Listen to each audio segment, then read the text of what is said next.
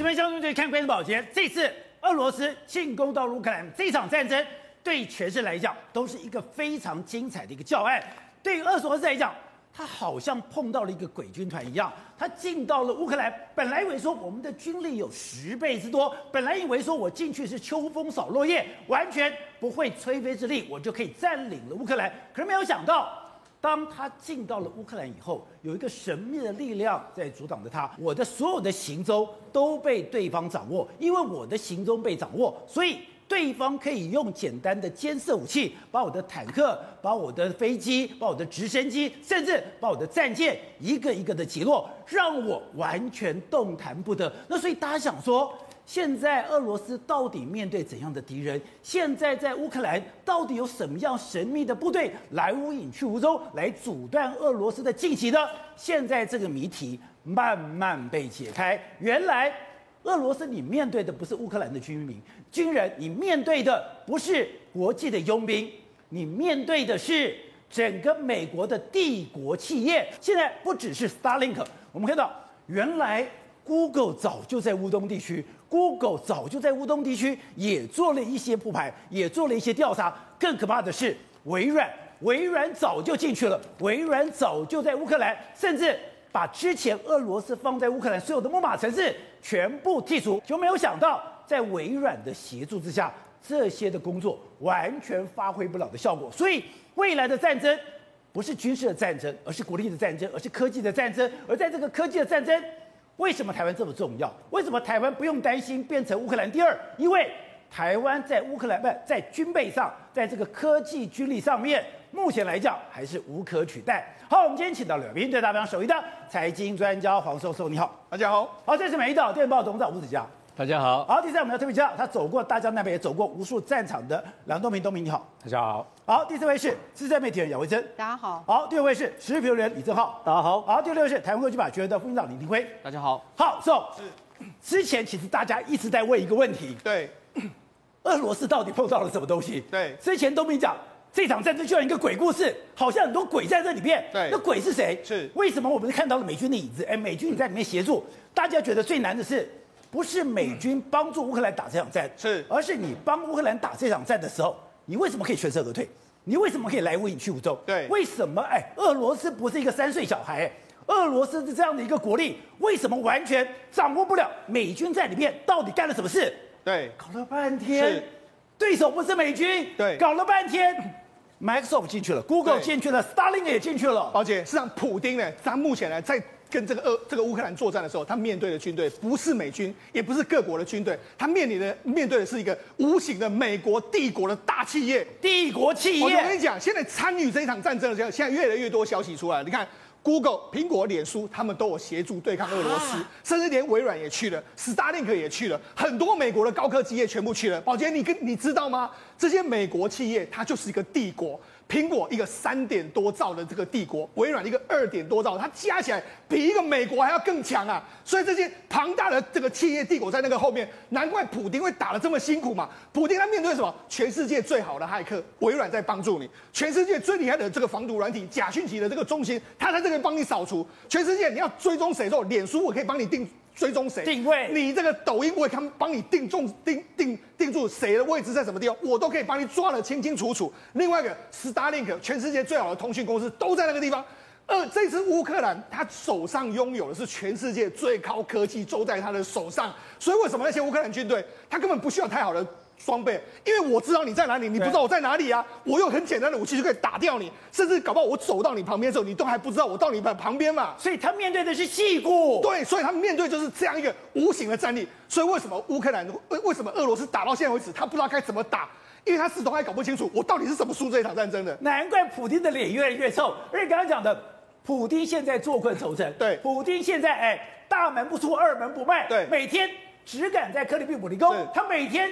只敢跟女孩子会面。对，我们来讲美国怎么打。好，第一个时间，我们过去一段时间不是说俄罗斯最厉害是什么？我先用骇客进去，骇客进去瘫痪你的网络，瘫痪你的这个基础设施，瘫痪你的所有东西，对不对？这一次呢，这次他们被俄被这个微软挡下来。微软很早很早以前，他就已经在俄罗斯哎，在乌克兰当局成立一个特别的办公室。这个办公室呢，他就开始开始在用所谓的他们有相关的任务哦，在追踪所谓俄罗斯军事情报局相关的这些动作。我要反制你，你如果有木马程式进来，我就把你删掉，把你把你这些所有的恶意程式都看删掉，而且我还可以反向追踪你。所以，人家微软就显然是扮演第一个角色，我防堵了俄罗斯骇客的攻击。所以，为什么这一次呢？切没办法切断他们的我通讯系统，还可以继续这样做，就是因为这样保留了乌克兰可以反攻的这个状状况。另外一个很多讯息战假讯息的时候，哎，这个 Google 就出来了，Google 它用一些相关的软体可以马上的判别出，因为什么？因为其实在打认知作战的时候呢，俄罗斯都会用说，哎，譬如说他们很多影片说泽伦斯基已经投降，对，他们乌这个 Google 就扮演这样的角色，把那些影片把那些东西完全屏蔽，不让你知道这些东西，反反而呢，我们可以顺利的发出我们的讯息。所以这就是一个讯息战，所以乌克兰的真真假假讯息，对，反而可以发送出去。然后俄罗斯过去最擅长假讯息，对，却没有地方可以丢。另外一个，脸书还有这个包括苹果，他们就开始在网络上用相关的应用程式屏蔽了所有俄罗斯可能宣传的管道，都把你屏蔽了。同时之间呢，脸书，哎，脸书跟苹果他们是有所谓定位功能的，对，我可以打开定位功能，让你知道你的敌人在什么地方。你只要一发出，你只要打卡脸书在什么地方，我就知道你在什么地方。所以我才跟大家讲，为什么普丁他面对到一个他不知道可以。怎么打？因为他面对这些公司，这些公司每一家公司都比俄罗斯的全国的 GDP 都还要更高。而且我跟他讲，这不是我们随便乱讲的，《纽约时报》就讲了，这些网络企业的主管最近已经参加多少美国国哎白宫、国安会跟军方网络司令部、英国当局等简报会议。对，那这是《纽约时报》说出来，所以绝对不会是假。所以你要知道，说事实上，美国在准备这场作战的时候，美国已经盘算好了，我用我的科技实力战胜你。乌克兰，你用你的军军事实力这样跟他对打，两个加起来的话，刚好演练未来的作战模式。所以这一次的作战模式，是新的战争。这一次的作战模式里面，普丁完全摔了个大跤。你看，就比如说 Starlink，Starlink 去了之后，你看整个俄罗，你看如你看 Starlink 去了之后，你有没有发现到说，越来越多俄罗斯的军队被击中，对，坦克车被击中，飞机被击中，甚至连毕可夫的船都被击中。为什么？因为我有了通讯啊，我有了眼睛啊，我有眼睛，你没有眼睛啊。我而且我的速度，我的任何科技反应速度都比你更快。你看到我，我看到你的时候，我发射的速度比你更快，你就挂掉了。所以这就是整个科技实力的差异，就在这一次这个乌克兰的这个，即使武器人员都比较少，是吧？为什么他还是跟俄罗斯打的不分上下？而且我们看到的，在官方媒体是怎么讲，哎，是整个乌克兰的所谓的这个网络司令部里面提到说，哎。直接打电话，一个电话给了伊隆马斯克，跟他讲：“哎，我们现在需要卫星电话，需要卫星电话。嗯”伊隆马斯克二话不说说好，我就给你，对，给你才妙嘞！我今天讲，我明天货就到了，是货到了之后还不打紧，上面我可以行动装置，是我上面有一个没有金属任何金属颗粒的涂漆，可以让你做伪装，对，还有就是我把我的电瓶给换了，也就是你不用插一个固定的电源，你连汽车上面那个以前点烟器你都可以拿来使用，那不就专门 for 乌克兰的吗？所以。Starlink 早就在里面了，而且这个是个鬼故事。鬼故事，为什么叫鬼故事？哎，我们讲 Starlink 或 SpaceX 或者伊隆马斯克，哎。他要建一个工厂都慢吞吞的，你觉得他有可能？哎，你就跟我讲说，哦，我要这个军事设备，我们隔天就生给你吗？不是，那美军早就准备好了，这只是因为要演一场戏，说是这样子，说我要送给你。其实美军早就已经准备好，甚至美军早就已经投入在那里面，只是因为你这样说的时候，我就让它台面化。所以我在跟你讲，这里面都是美军在里，美国在里面帮忙你的各式各样的影子。而且现在我刚刚讲的，现在全球股市大涨，因为这个东西让人家困惑的是，哎。你不是现在我要去封锁俄罗斯的石油，封锁你的天然气，造成你的石油大涨，石油大涨你就会通膨，通膨了也会影响股汇市，就没有想到全球股市大涨，全球股市大涨，油价反而跌了，代表什么？大家看衰普丁。对，大家看水补丁，还有一个最关键的国家叫日本。对，日本其实最怕俄罗斯，因为日本在二战的时候受了最大的创伤，对，就是被俄军干掉的。他们对俄军一直都有很大的恐惧哦。对，他们以前最强的部队其实都放在北海道哦，可是现在第一个跳出来。跟普丁呛虾的是，是日本。我觉得现在越来越多国际上的氛围在改变。比如说像这个乌俄法国，法国说我们要提供你反米兰的反导跟反坦克的这个导弹，英国也要再提供。好，这些国家本来就在提供，但是你看，连中国都转向，中中国都说，哎，目前乌克兰局势令人担忧啊。中方啊，对欧洲大陆重燃战火深感痛心。哎，习近平居然讲这种话了。好，那当然最指标最指标，我觉得是日本。为什么是日本？哎，日本的这个首相岸田文雄他直接说什么？哎。北方四岛是我们的日本的固有领土。哎，过去这一段时间里面，安倍他过去再怎么右派，再怎么鹰派，他都只敢讲，哎，尽量不要用所谓的固有领土啊，拥有主权领土的这样字眼。哎，他现在居然敢这样讲啊！也就是说，哎，日本其实是很会看风向的啦。我想之前过去一段时间，二战末期的时候，日本的关东军或者日本北方四岛的民众。被俄罗斯怎样凌虐、屠杀，战俘怎样被抓到西伯利亚被凌虐，这些日本人都非常知道，所以他们很怕俄罗斯。就他们过去，俄罗斯只要飞机一飞到这个日本领土之后，他们都是不敢说什么话。就他居然现在跟他呛呛，表示什么？而且他现在说我们支援乌克兰，要提供什么防弹衣还有头盔，准备要飞过去了。哎。他摆明了就跟俄罗斯在对干，那告诉你一个什么？连日本都看你衰了嘛，所以就知道现在整个美国大军、美国企业的帮忙之下，俄罗斯真的是在科技力不如你的之之下，只好一面挨打。好，正好我之前看到一个鬼故事，我不敢讲，我们在节目也不敢用，就说他现在告诉俄罗哎乌克兰的民众，你们走在路上散步的时候，如果有看到了俄罗斯的军队，包括他的坦克啦、他的补给啦，你就拍个照。拍个照以后，把它定位，定位以后你就传到某个地方，然后我们后续乌克兰的军人就会做后续处理。我心想着怎么可能？可是我今天看到了，Google 进来了，Microsoft 进来了，Starlink 进来了，苹果进来了，甚至包括脸书进来了，我才发现，拜登讲的这句话。你不知道，你面对的是什么样的敌人？你面对的是全世界最先进的这个所谓网络部队，里面有 Google、有 Microsoft、有 YouTube、有 Meta，Meta 是 Facebook 后来的名字嘛，对不对？甚至还有美国的网络资讯部啊，这些东西全部都在这样战争，而且这些都是在什么？在美国网络司令部来统合，对，这些全部都在这场战争中发生非常非常大的效用。我先讲，因为之前我们已经聊过，美国网络司令部其实早就已经进到乌克兰，帮乌克兰所有的基础设施的这个网站架好了防火墙，架好。你说乌克兰的防火墙是美国网络司令部把它架好的？对，可是问题是它有个大问题哦。我确实我可以帮你的国会、帮你的警察、帮你消防系统、帮你的铁路全部都架好。可乌克兰有很多在地的小媒体，很多乌克兰的资讯都来自于这个在地的媒体、在地的电视台、在地的电台。请问谁帮他们架？Google 这时候出手。哦 Google 其实一直有推一个神盾计划，这个神盾计划，它神盾计划，它是神盾计划，它这个神盾计划，它是专门，它刚推出来给什么？给那种维权人士，比如说香港那时候这个反抗中国，你有些维权人士网站，你可以跟 Google 用这个神盾计划，我可以保证你维权人士不会被像中国啊或俄罗斯或北韩那种集权国家骇客入侵。对，那这个东西呢，Google 已经把整个乌克兰一百多个新闻网站，大大小小全部都用神盾计划，全部把它包围起来。所以说。在俄罗斯进攻到乌克兰之前，Google 已经把这些事情都做好了。我跟大家讲，这个神盾就要有多厉害。正常，比如我们像小公司的小网站，一秒钟带二十次的攻击，大概这网站就挂了。可是呢，这个神盾计划可以容纳一十七万个 IP，在每秒四十五万次的攻击，它这神盾计划都 hold 得住。所以对他每秒四十五万次，每秒四十五万次，十七万个 IP 哦。所以这等于是对他而言。乌克兰，我除了上层的结构有这个美国网络司令部帮我 hold 住啊，我下层各个小城市的电视台、我的广播、我的通讯，全部都被这个十万计划难难过。对，所以对于俄罗斯来说，我要去攻击这个很难呐、啊，我根本就找不到。然后呢，微软也进来。我们刚刚不是讲微软早就在乌克兰里面设计所谓的威胁情报中心吗？威胁情报中心干嘛？侦测什么时候乌俄罗斯的木马会进来？它这个木马是真的在总攻击的二月二十三号前三个小时确实打进乌克兰。可第一时间你知道被谁抓到？被微软在西雅图的总部就抓到。在西雅在西雅图总部。所以哦，后来我们的大陆术语叫发布补丁。好，我们成成语术语就是说把这个这个层的漏洞把漏洞把它补起来。然后呢，他第一时间，微软西雅图的总部把这漏洞补起来后，然后呢，把这个漏洞发给乌克兰，让乌克兰这边来处理。对，同步发给谁？北约还有波罗的海所有国家，他确保这个样的网络攻击或木马攻击不要外溢到乌克兰部分，就算你打到北约也可以防堵，没有错。所以这些东西又对于乌克兰来说。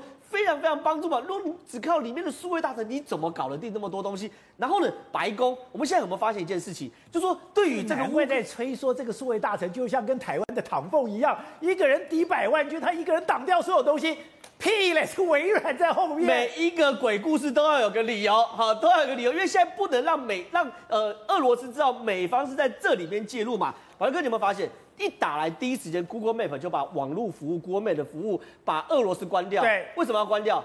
因为你如果看 Google Map Map，你可以知道乌克兰人聚集在哪里。哦，乌克兰哪里有车流？因为 Google Map 不是可以点那个车流吗？那车流就会看到，如果这边是红色，表示这边有大量的车，可能是补给车。他专门针对俄罗斯去封锁所有讯息了。对，把俄罗斯所有讯息都封锁掉。然后呢，连 YouTube 也把这个俄罗斯所有上传的这个所谓的呃假新闻全部删掉。所以你可以看到，它是一个超级大的网络战。然后呢，我们放到这个战争，你会发现俄罗斯现在打仗好像是那种就是。天女散花，反正我这个多管火箭就打出去，对，能不能打到也不知道，连妇幼医院今天都打了嘛，对不对？可是你有看我们看到，所以大家喜欢他现在是盲人骑瞎马式的攻击啊，他盲人骑瞎马。可是我们现在看到乌克兰，哎，他是打一个一个准呢，无人机大量的介入这个俄罗斯的坦克，然后去打俄罗斯，然后呢，甚至前线这个拿这个火箭筒的每一个人都有所谓通讯加密。等一下，都不看。你现在我们时间只注意到了，你每个都有一个火箭筒，之前有刺针飞弹、标枪飞弹，可是最近这个照片才流出来了。原来在前线的乌克兰军人，他们都有一个加密的卫星电话，他们可以随时接收最准确的消息。所以不是讲吗？他们手上都有一个东西，等于说所有的情报在美国司令部里面，他会会诊做好整理之后，由美国直接传输在哎。俄罗斯的大兵手上，你可以有，而且这个加密通讯电话它还是有分等级的哦。它如果你只是一般小兵的话，你就是一般的 radio 等级。然后你如果是排长的话，你的拿的会好一点。可你如果到营长的话，那个加密电话它甚至可以做到什么程度呢？如果你被俘虏，加密电话掉，对不对？它可以远端把这个加密电话关掉，你根本没有办法借用这个东西来来来去做所谓的这个窃听的功能。而且这个加密电话它的位元二五六位元，我们昨天聊过嘛，它是现在最难破解。加密电话嘛，那这个无法破解。这个二五六位元一般来说用超级电脑是要破十亿年，十亿年哦，十亿年才有可能算完。它这就是这个时代的恩格尼玛机。比方说德国不是用恩格尼玛机，每一天把战情发到发到这个前线，然后英国要破解都破解不了。所以现在对于整个俄罗斯来说，它真的陷入到一个泥淖，他们甚至要去抢乌克兰的手机打电话，对不对？所以这场战争，乌克兰呢其实赢是赢在科技。好，对，东平刚刚讲的。你采访过很多军事新闻，你看过很多一个战场。这次你是看到说，完全是一个旧时代的战争，去面对美国新形态的战争。而且这个美国新形态的战争，刚刚讲美国的大企业戏骨，Google、Facebook 的微软、Microsoft，包括 Starlink，全部都介入在这里面吗？是，这个就是再回到你刚才讲的啊，拜登讲的，普丁这完全搞不清楚他将会面对什么状况。这个就是他现在面对的状况。现在的战争，啊，很简单，一开始就是精准打击，对，所谓外科式的手术打击。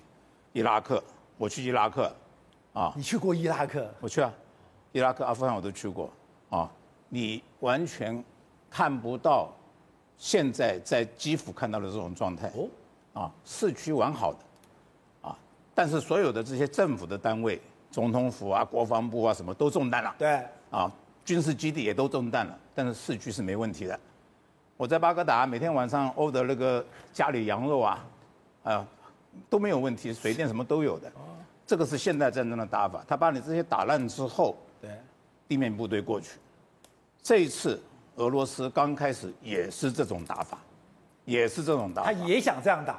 他也是这种，不是也想，他也是这种打法。你你你回想一下嘛，头几天打打那个打的嘛，打那个广播站卫星天天天线。对，然后俄罗斯不是也发出消息吗？我们摧毁了多少基地啊，多少怎么样？对，结果后来发现，居然乌克兰的战力还存在。哦，啊，因为他碰到这个状况了，那么他改变方法了，改变方法，现在这个打法就是回到二次大战的打法。回到二次大战的时候，俄国回到二次大战的打法。是。为什么？比较便宜，啊，今天你我们在网络上看到这些新闻图片，包括那个医院被打成那个样子，啊，很多城市里面这个建筑物被打烂，你如果用现在这种高科技的导弹去打，要多少钱知道？伊拉克战争的时候，第一天美国发了四十五枚弹战斧飞弹，对，我没有记错的话，那个时候的造价。一枚是两百五十万美元，第一天发了四十五枚。对，但是这个飞过去，我看过那个弹坑，啊，那个弹坑大概就是差不多将近二十米的直径，啊，深大概四到五米这么一个洞，换句话讲，就是打过去之之后，伊拉克就是出现四十五个这样子的洞，对，啊花了多少钱？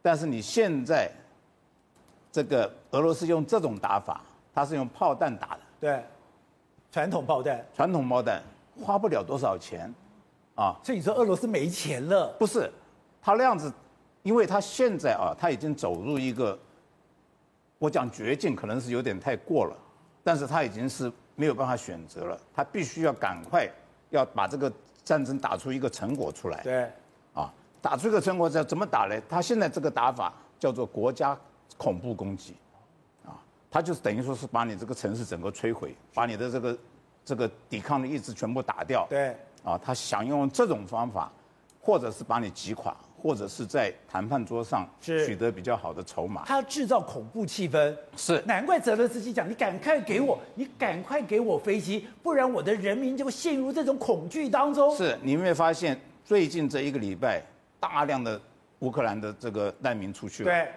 速度变得很快，现在好像已经两百多万，两百多万了。是，就是这个东西造成的效果，他想达到这个效果，但这个东西能不能达到效果呢？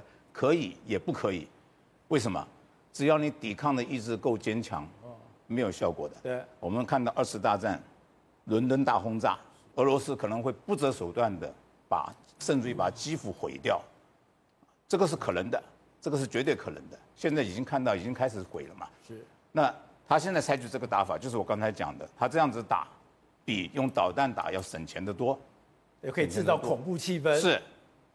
所以，呃，可能不是可能。我相信更惨的状况还没有出现，还没有出现，他现在还没有正式攻击哦。对，啊，他现在在呃那边还在谈判嘛，还在这个围，还在谈判嘛。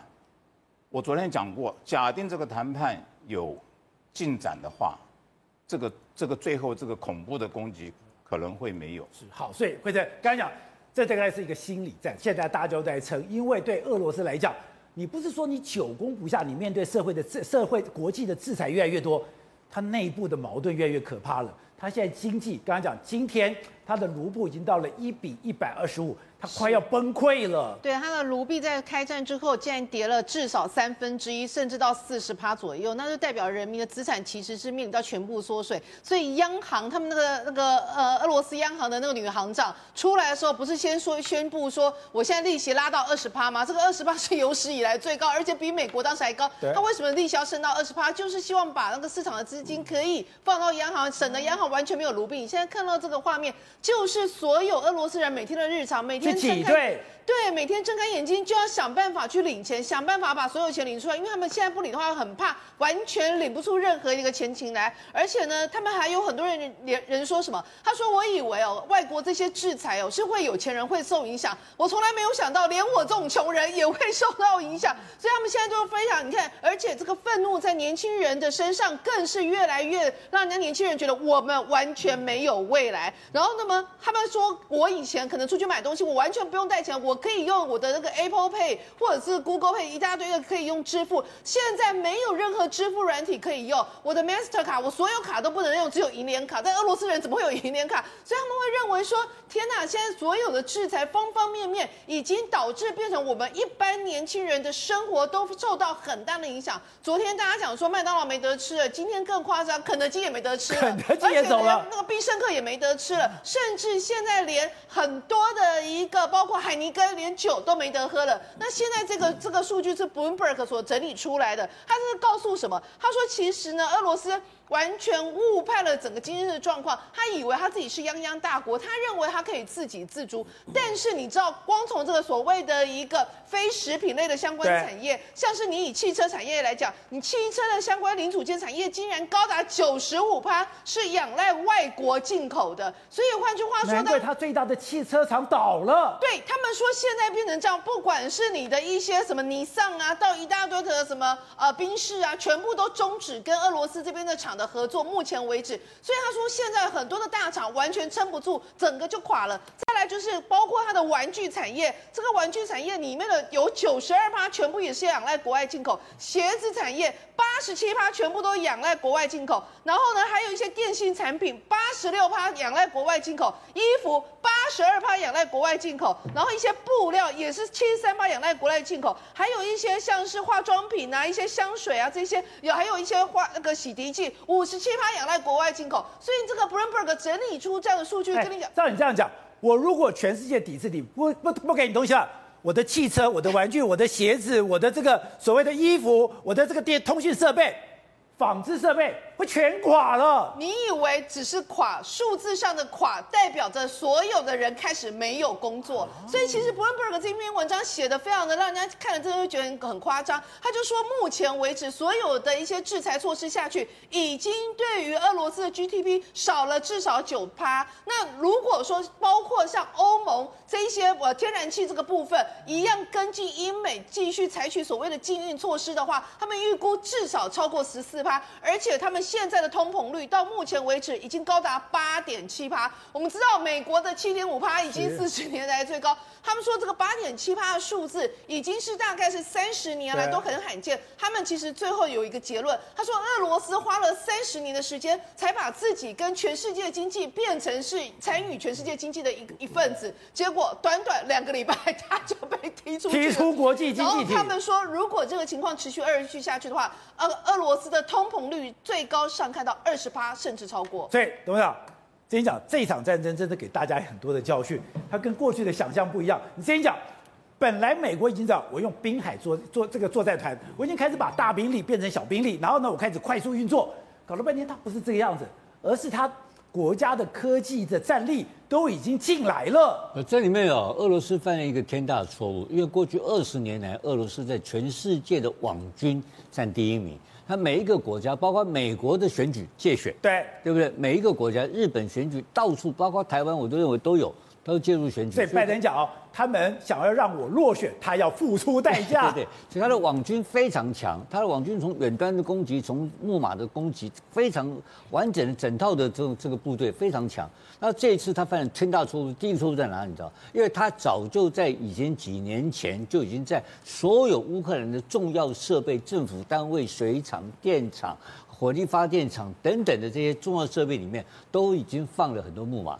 那个叫做沉睡的木马。他早就放木马了，早就放好了，早就放好了。他知道，所以他这一次的问题在哪里呢？他当一开始发动总攻的时候，一进军的时候呢，突然间那个沉睡的木马叫不醒了。哦，为什么？被 Microsoft 排除掉了，这个所以刚刚讲的，他不是临时出兵才开始放木马，对，他放了好几年在那边了，所以他以为说我只要出兵，你的电力、你的网络、你所有的瘫痪。会完全瘫痪，对，城市瘫痪掉，立刻包围，你一定挂的嘛，所以他是算十五天是有道理的，他不是他不是乱算的嘛，十五天之内拿下乌克兰，他有把握嘛。所以结果这个整个东西是被破解掉了，所以他所有的所有的沉睡的木马，通通变成死亡的木马挂掉了，这是第一个。然后第二个呢，他的木他的部队用的这个手机是他木是他俄罗斯的手机，对，俄罗斯的手机进到乌克兰之后，通通不能用，对，被封锁掉了。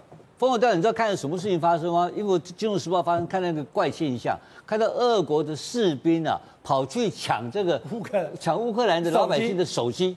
你知道为什么吗？为什么？因为他本身也是有任务的、啊，他抢了手机之后，他还要这对当当地的有一些指挥动作，或者是说有骇客的任务啊。结果他那个他手机不理，他不能够指挥啊，他没有办法启动他应该要启动的城市啊，他就抢他们的手机来启动他要去启动的城市。对，他以为这个会有效，就这部分来讲，所以他整个莫整个他万万没有想到，他俄罗斯的手机在乌克兰通通不能用。他不但说。我今天用俄呃乌克兰的手机下命令没用，是我用了乌克兰手机之后，这个手机里面的讯息直接到了美军总部去了。那那美军已经布上天罗地网，所以所以他这个在他的这个这是第一部分所谓骇客的攻击的部分，整个挂掉。因为你要知道这一次的攻击里面，整个作战里面百分之八十是非军事的作为，呃百分之二十是军事作为而已哦，八八成都是其他的。另外一个很重要的是什么？假消息。他为什么抢手机干嘛？就他到当地的网站上可以发布假消息，对，就是他没 没有办法动，就他每一个部队进在一个地方，他都有他的任务，他任务不不是攻击任务，他先把这个城市弄乱掉。啊，哪里死了多少人，哪里什么出了什么事情，就他整个的动作网军网全部瘫痪，假消息发不出去，所以你看整个问题就看到两边，我们只有在中国大陆的央视上可以看到一部分的俄罗斯的消息，为什么？封锁掉了嘛？整个被 blockade 封锁掉。然后我们在全世界各地的 BBC 各个网站上都可以看到乌克兰的消息，就乌克兰的讯息通通出来。那有没有假消息？当然是假消息嘛，跟假。就为了在讯息战这部分，乌克兰居然获胜，不可思议嘛？为什么？因为俄罗斯手机从手机终端设备开始全部封锁，所以这是他完完全没有想到的事情。